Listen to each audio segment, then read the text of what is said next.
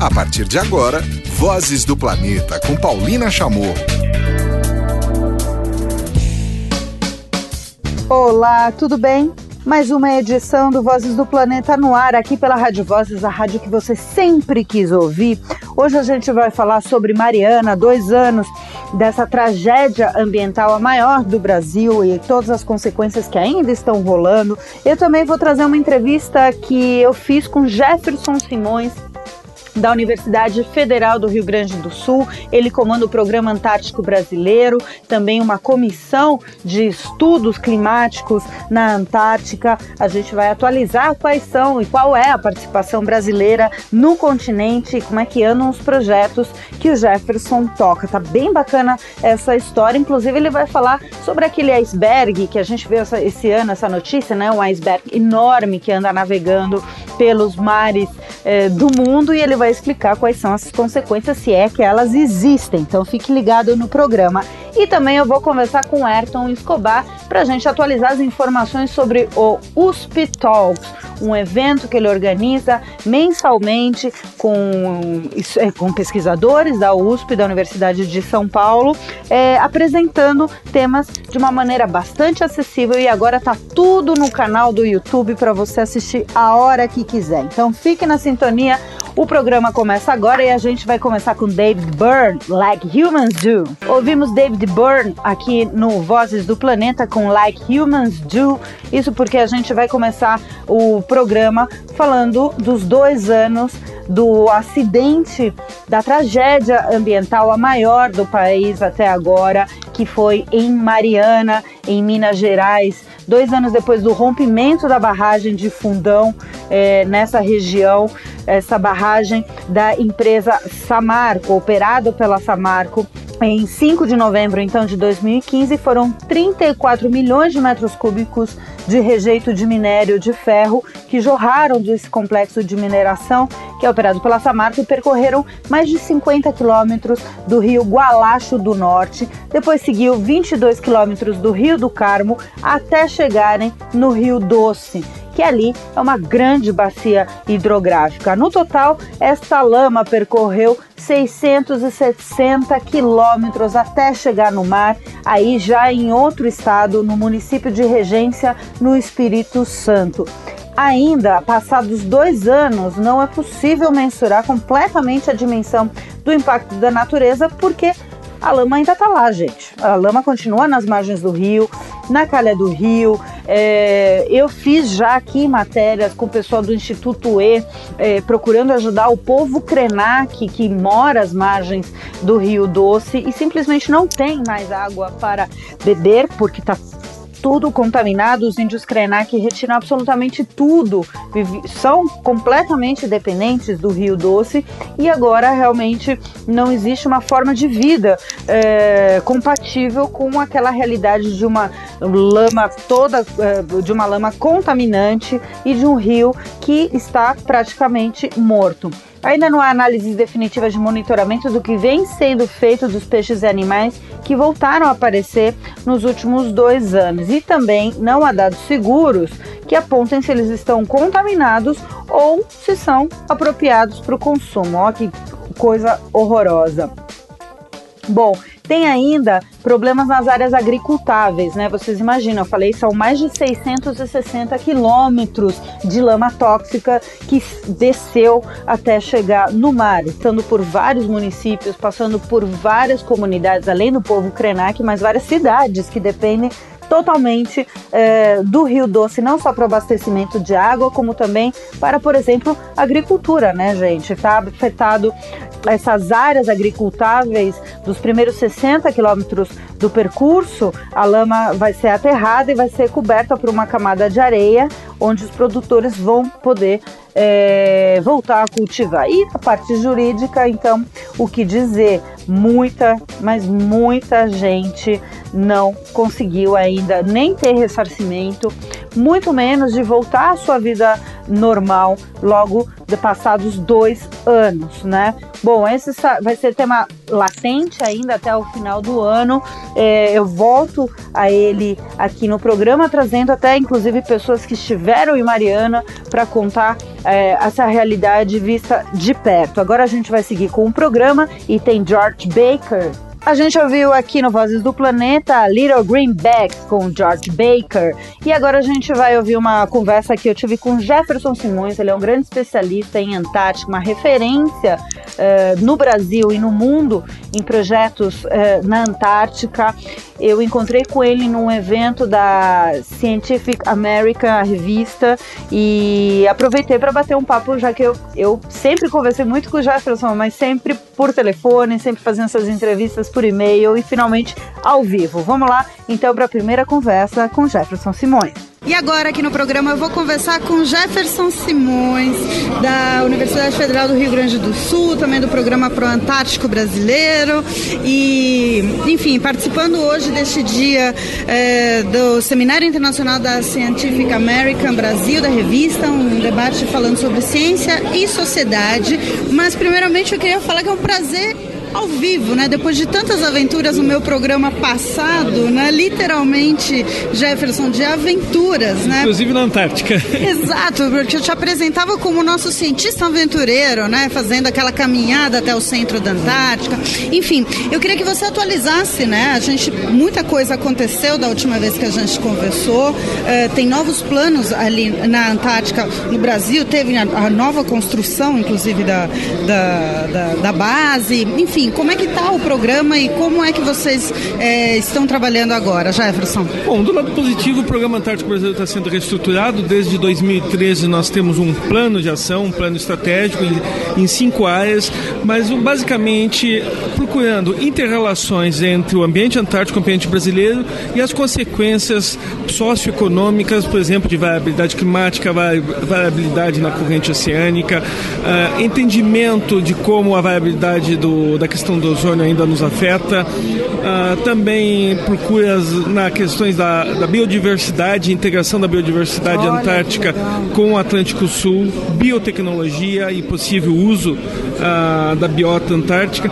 Ou seja, isso tem avançado bastante. Nós temos avançado também as nossas plataformas de pesquisa, principalmente com o módulo Criosfera 1, aquele que está a 2.500 quilômetros ao sul da estação brasileira. Aquele que vocês organizaram uma tremenda expedição, até com preparo físico, né, para poder é. chegar lá no local. Exato, ela está tá situada em cima do manto de gelo da Antártica. Nós estamos conseguindo manter, evidentemente, com a crise econômica, só uma manutenção básica. E a Estação Antártica Comandante Ferraz, que está sendo reconstruída pelos chineses, e agora sim uma estação científica, a outra foi, uma, foi construída passo a passo, mais como a gente gostava de brincar de um, um puxadão de, eh, de blocos, uh, de containers, nós agora temos uma estação propriamente dita. Esperamos que haja a inauguração pelo Ministério da Defesa em março de 2018. Finalzinho do verão, né? É, Antártico. finalzinho do verão antártico e efetivamente para a ciência a partir do verão de 2018, 2019. Agora tem mais música no programa, vamos de All Green. Ouvimos aqui no Vozes do Planeta I'm So Tired Be Alone com All Green e você acompanha a segunda parte da conversa com Jefferson Simões. Última pergunta, né? Esse ano, que agora a gente tem que aproveitar, né? Tô ao vivo com o Jefferson Simões. Esse ano a gente teve aquela notícia que deixou muita gente preocupada de um rompimento, de um iceberg que está circulando. Enfim, muita coisa positiva, muita coisa negativa, muita desinformação, né? A gente está falando justamente num seminário sobre a credibilidade da informação científica, né? O que que você, um especialista, pode nos contar do que está acontecendo relacionando aí com esse desprendimento? É, nós temos que separar aqui o, o aspecto que eu diria que é. Sensacionalista? É, mais do que sensacionalista, a falta de informação gerada e da realidade. A formação de icebergs em si na Antártica, o normal, é o jeito que a Antártica mantém o seu tamanho. Mas, na verdade, essa semana a gente já teve o segundo evento esse ano. Olha só. E não foi noticiado? Não foi ainda noticiado, saiu na imprensa internacional, mas basicamente nós estamos esse ano com uma sequência de perda maior de gelo. O gelo de iceberg não aumenta o nível do mar, tá, está flutuando. Uh, ele, o problema é que nós estamos vendo sinais de maior frequência do colapso dessas partes flutuantes de gelo, que são as plataformas de gelo, e que tem gelo entre 200 a 600 metros de espessura próximo passo, e isso que nos preocupa, é se isso já é um sinal adiantado de um impacto uh, no maior perda de gelo da Antártica para o oceano. É uma questão que nós somos conservadores, sim, em responder, porque todos os sinais indicam que sim, mas a gente ainda não tem evidências e ciência é evidência. certo. Hoje aqui no programa, rapidamente, foi um prazer ao vivo, né, agora, com Jefferson Simões, da Universidade Federal Rio Grande do Sul, do Programa Antártico Brasileiro, do ProAntário, e eu já esqueci mais um monte de outras coisas. que mais, Bom, Jefferson? Faz agora um ano que eu sou vice-presidente do Comitê Internacional de Pesquisas Antárticas. Então, tá. o Brasil agora tem um, um novo papel ainda na, na Antártica. Muito bacana esse papo, muito bacana esse trabalho e todas as frentes de trabalho e de pesquisa do Jefferson Simões. Eu sou realmente uma fã, uma admiradora de toda essa persistência, principalmente. Bom, a gente vai continuar falando de comunicação e de ciência e de temas ambientais, mas primeiro a gente tem música. Vamos de Cake. Ouvimos aqui no programa Hem of Your Garments com Cake e agora vocês vão ouvir a primeira parte da conversa com Ayrton Escobar, que também eu encontrei nesse evento da American Science. Ele vai falar sobre o projeto que ele toca, que ele apresenta, que chama USP Talks. Vamos lá! E agora aqui no Vozes do Planeta eu vou falar com Ayrton Escobar, que também meu colega, jornalista, participou no fechamento do, desse dia do Seminário Internacional da Scientific American, da revista, versão brasileira, né? Um debate sobre ciência e sociedade. Você justamente apresentou os Talks. A gente já falou sobre isso aqui no Vozes do Planeta, é, mas mostrou como vem se consolidado, acho que mais de 16 temas que já foram colocados e mais uma penca que está para vir ainda até o final do ano. É isso, Ayrton? Como é que está indo isso? Então, a gente está tá prestes a fechar o nosso segundo ano de, da iniciativa, né, dos Pitox. Começou em abril do ano passado e vamos fazer o último evento agora em novembro deste ano. E os eventos são sempre na última quarta-feira de cada mês, né? A gente faz uma pausa aí no final do ano, porque as pessoas estão viajando, então, mas tem crescido mês a mês, a gente está conseguindo colocar mais de 400 pessoas no auditório por evento, né, que tem sido uma satisfação muito grande. Então, vamos dizer, a audiência presencial de trazer as pessoas para assistir os eventos tem sido um sucesso e agora a gente está trabalhando em aumentar a audiência pós-evento no, nos vídeos que a gente, a gente grava todos os eventos, além de transmitir ao vivo disponibiliza no YouTube e agora é o esforço de fazer essa divulgação e atrair, atrair audiência para os vídeos nas redes sociais. É um canal do Talks que está no YouTube, você pode escolher lá qual o tema que, te, que você gosta, está na íntegra isso, né? Só buscar lá no YouTube por USP Talks, vai encontrar o nosso canal. E aí eles estão organizados por, por, playlists e aí cada mês o evento tem um tema, né? E a gente sempre escolhe um tema que está bombando, entre aspas, que está conectado com o noticiário do momento. Né? Então a gente escolheu falar de Amazônia agora por causa da questão da renca, né? Então vai ser uma discussão sobre a Amazônia focada em modelos de desenvolvimento. Né? Como é que a gente desenvolve a Amazônia sem destruí-la? Né? Eu acho que eu já tinha te perguntado da outra vez que a gente conversou, mas se já é difícil fazer uma reunião de pauta, né? Imagina fazer uma reunião de pauta com um tema, temas tão abrangentes, né, que afligem a sociedade e com uhum. uma série de especialistas, né? Como é que você chegou ao consenso? Quem que vai falar? Quais são os temas? Quanta gente participa disso tudo? Não, são, são poucas pessoas, ah, umas três ou quatro, assim, que a gente senta numa mesa ou troca e-mail, conversa no Skype, quer dizer, a gente conversa com frequência e eu sugiro um tema, alguém sugere outro, e a gente fala, não, o que, que é mais adequado? E às vezes você, a gente escolhe um tema para um mês que tem dois, duas pessoas que a gente sabe que seriam muito boas para falar sobre aquele tema, mas como o tempo que a gente tem de planejamento é muito curto, às vezes aquelas pessoas não estão disponíveis naquele momento. Então a gente opta por um outro tema e guarda. Vamos dizer, agora a gente vai ter o Carlos Nobre, né, do uhum. INPE, um cara super referência aí, né, desenvolvimento da Amazônia, controle do desmatamento. e o Eduardo Assad, da Embrapa, que é um especialista em agropecuária, agricultura sustentável e tal.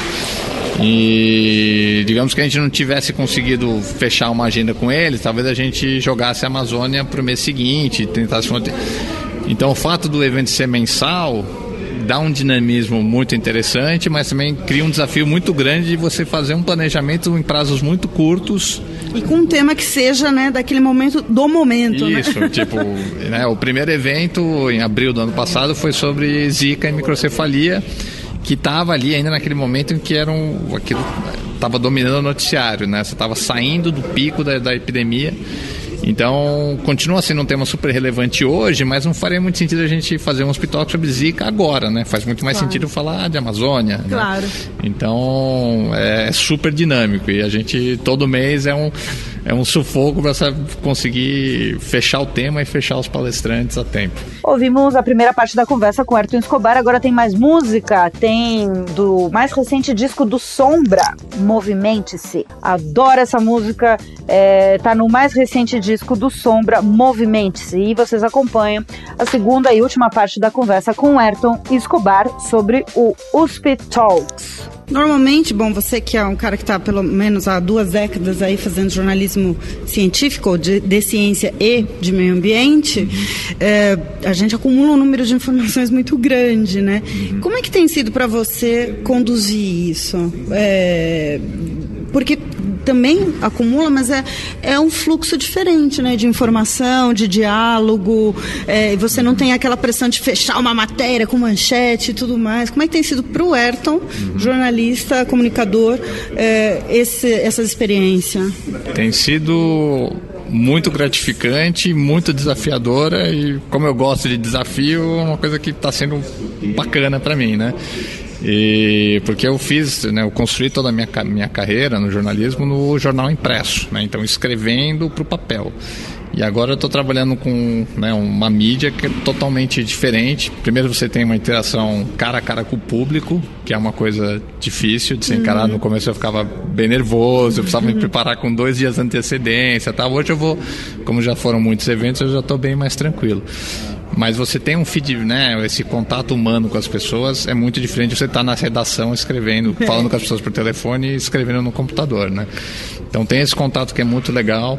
É, o contato mais com os, os, cientistas mesmo, não só no papel do repórter que vai lá para anotar o que ele fala e repassar a informação, mas de interagir com ele mais num, quase de igual para igual. Entendeu? Ah, você é o cientista, eu sou o comunicador, vamos sentar e vamos falar como é que a gente vai transmitir essa informação, essa mensagem para a sociedade. E aí a gente discute, né? Eu sempre me reúno com os palestrantes antes dos eventos. Falo, o que, que você quer falar? O que, que é mais importante nessa área? Ele fala, fala não, mas por que, que você não faz um, uma abordagem mais assim ou mais assada? Ele, ah, legal, tá. Então eu, eu trago meu, minha experiência de jornalista, agrego com a experiência científica do palestrante para fazer uma apresentação que é interessante para o público geral. Muito bom. Bom, e lembrando então que o USP Talks tem um canal no YouTube, ou seja, ele é mais ou menos como Vozes do Planeta, Ayrton. Se não deu para assistir ou ir, depois você abre a lista toda de podcasts, abre a lista toda dos programas, né, e da, das apresentações e pode assistir, certo? Hoje então ouvimos mais uma vez meu colega, meu querido Ayrton Escobar, falando sobre USP Talks. É isso aí. Obrigado, Paulina. Parabéns pelo programa e fica o convite aí para todo mundo acompanhar o Talks. Se não puder comparecer pessoalmente, é só entrar no YouTube, dar um like lá na nossa página no Facebook e participa que é bem bacana. E agora tem Jacqueline com 16 Tons. Ouvimos aqui no Vozes do Planeta 16 Tons com Jacqueline. A gente fica com mais esta edição do Vozes do Planeta e eu convido você para acompanhar esta e as outras edições no nosso espaço de podcasts lá em radiovozes.com ou pelo aplicativo. Até a próxima. Tchau!